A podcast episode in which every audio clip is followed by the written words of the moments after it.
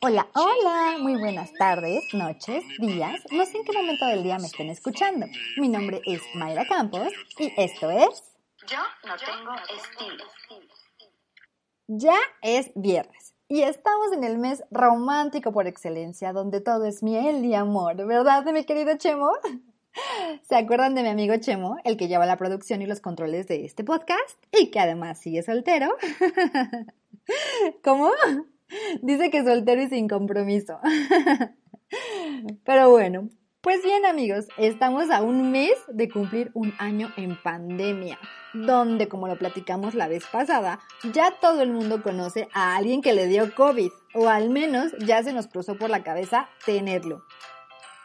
Pero bendito Dios que ya tenemos la vacuna en nuestras manos.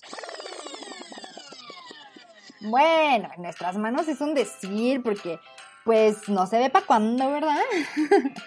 Entre que sí meto a mi primo a la fila porque me cae bien o ya me dio un dinerito debajo de la mesa, hasta mi querido Pepillo Origen. Sí, pero vengo con mis niños y el balazo aquí. No, sí, sí, qué peligroso. Está muy cabrón. Que obviamente tenía que presumir en redes sociales que ya se vacunó. Porque recuerden amigos que si no hay foto, no pasó.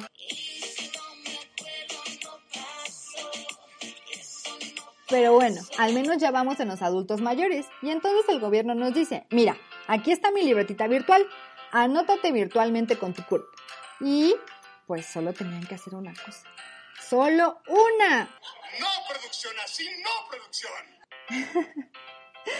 Resulta que de los dos tres días que lleva la página activa, pues se ha presentado muchísimos errores.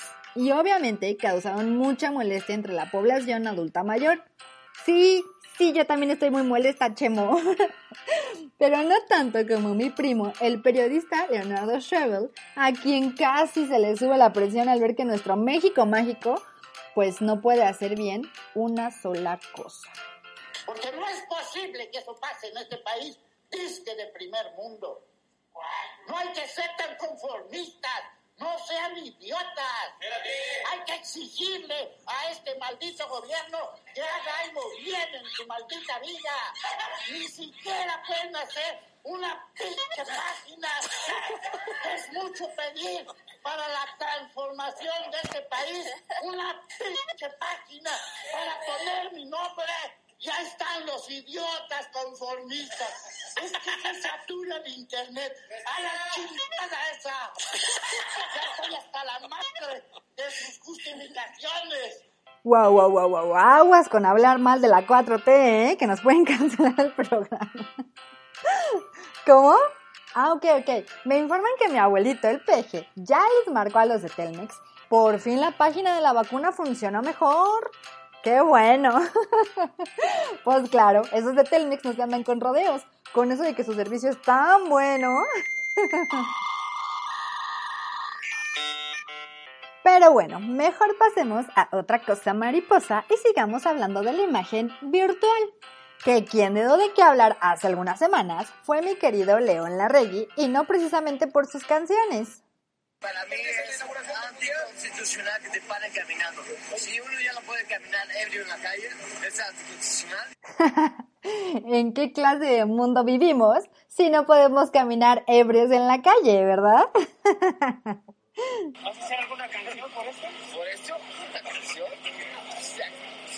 No tiene nada que ver, ni que fuera lectora. Pues hace algunos días en Twitter le preguntaron que para cuándo el dueto con el más grande de mis crush, o sea, hace José Madero. Y él dijo no conocerlo, pero de una forma no tan amable, característica de él.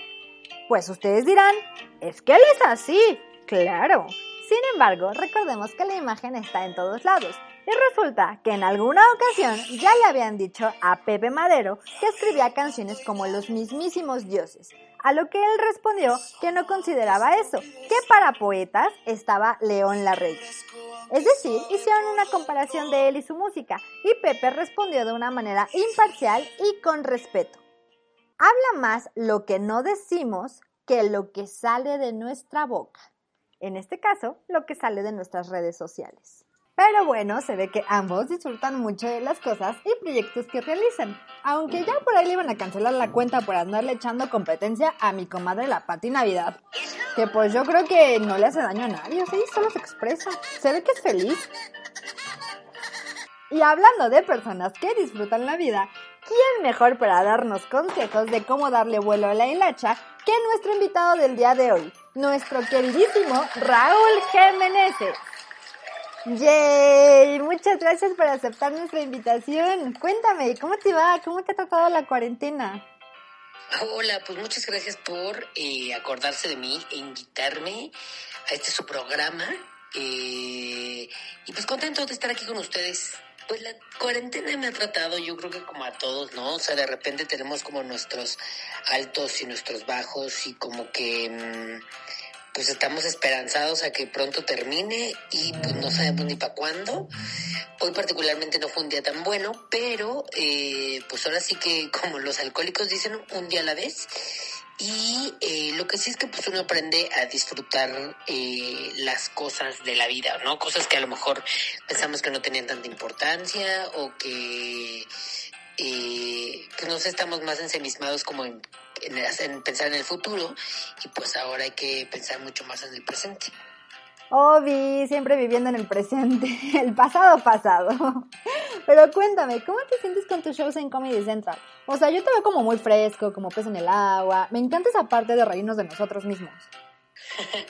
Pues sí, fíjate que sí me siento, como dices tú, eh, muy fresco, eh, en mi hábitat natural, porque eh, pues desde chiquito he tenido la inquietud de estar en el escenario y como que, pues, o sea, desde niño me acuerdo que jugaba eso, estar como haciendo una obra de teatro o, actuando, luego ya como de adolescente, bueno, como de niño ya tuve... Eh, unos comerciales y luego me regalaron mi primera cámara de video y pues ahí me grababa un buen de cosas.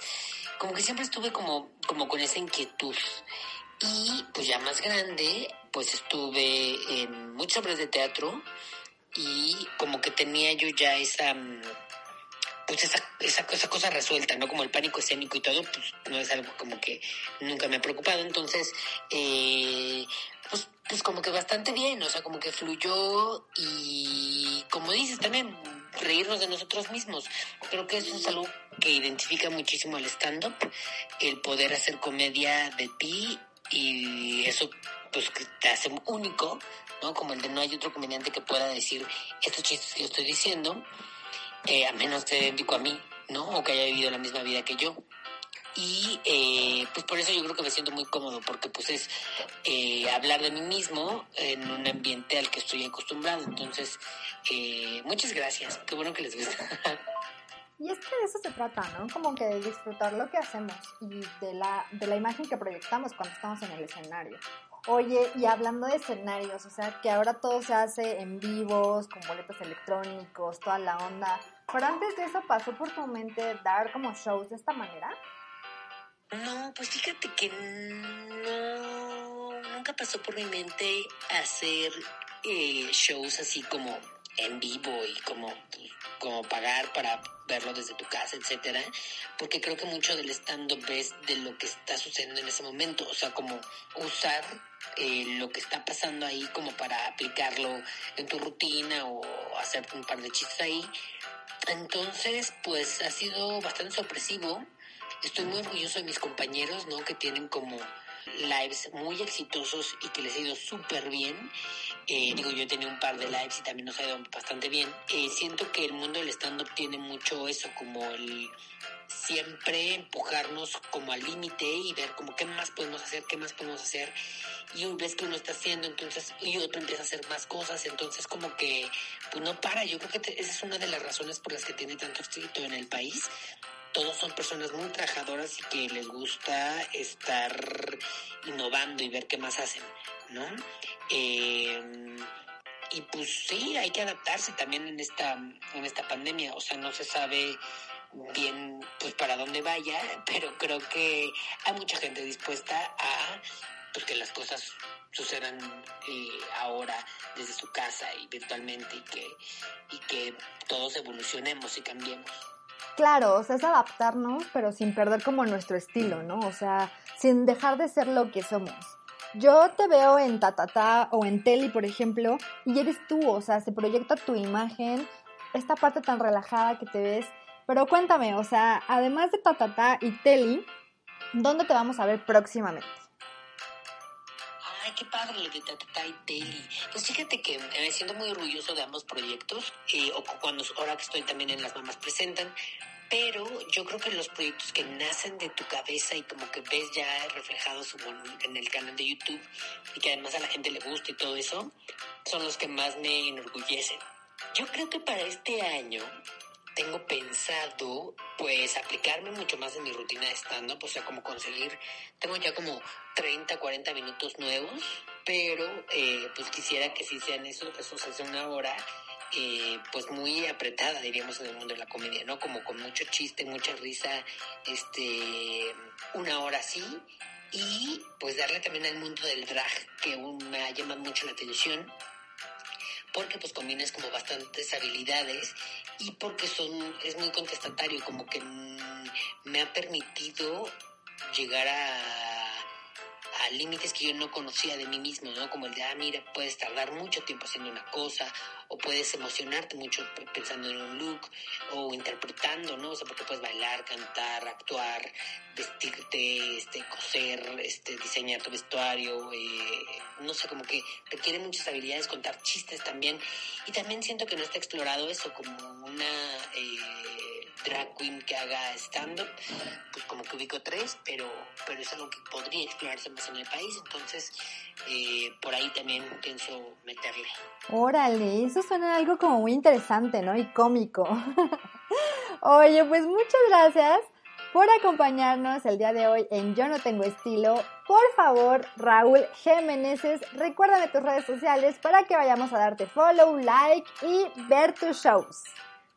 Ay, muchas gracias a ustedes por invitarme eh, y me parece muy buena la fórmula que tienen como para que la gente pueda eh, tomar sus tiempos para dar una entrevista.